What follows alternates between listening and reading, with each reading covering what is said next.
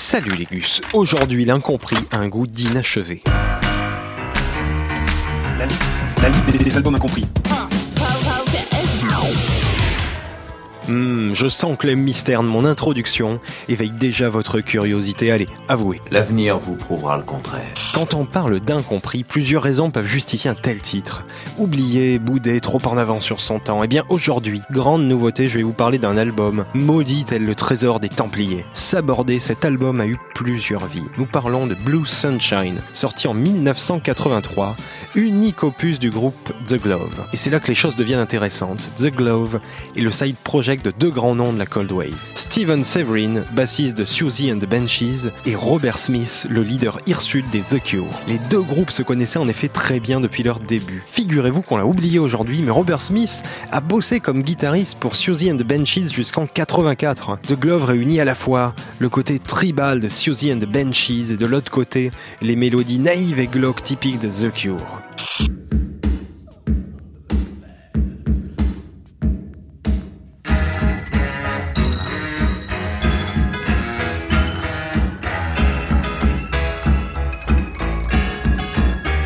Ça partait donc sous les meilleurs auspices, me direz-vous. Mais si vous n'en avez jamais entendu parler, c'est pour une bonne raison. Le sort allait s'acharner sur The Glove. Merci, et t'as pas un autre truc super décevant à me dire?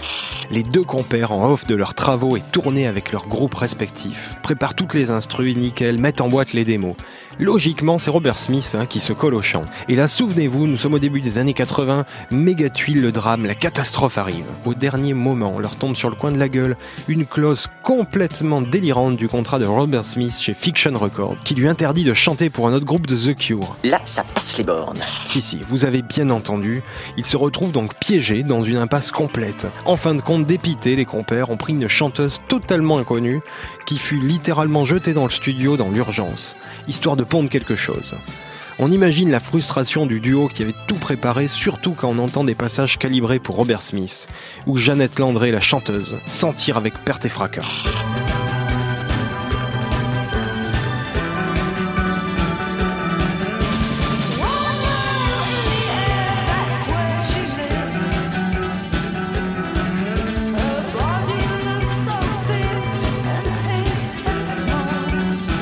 Résultat, malgré l'excellence inégalable de la partie instru, la voix de Bob s'est retrouvée dans les tiroirs, hormis deux titres dealés pour la promo. Dur. J'essaie seulement de faire au mieux dans une situation catastrophique Mais l'histoire n'est pas finie ou non, loin de là. En 2006, bien loin du temps d'esclavagisme contractuel des années 80, ressort un remaster qui contient, dans l'ordre du 10, toutes les démos originelles avec la voix de Robert. Hurrah, gloire, l'honneur est sauf. On peut donc considérer qu'il y a deux versions d'un même album. hein. Les démos restent à mon goût la meilleure, car tout est taillé par et pour Robert Smith. Alors que la version finale reste réussie, mais fait plus psyché-pop. Écoutez les gus, aujourd'hui je suis de très bonne humeur. Qu'est-ce que tu vas faire? Je vais donc vous laisser choisir votre version préférée. On se quitte sur un des deux titres officiellement chantés par Smith sur la version de 83. Et pour en savoir plus, on retrouve la Ligue des albums incompris sur radiocampusparis.org.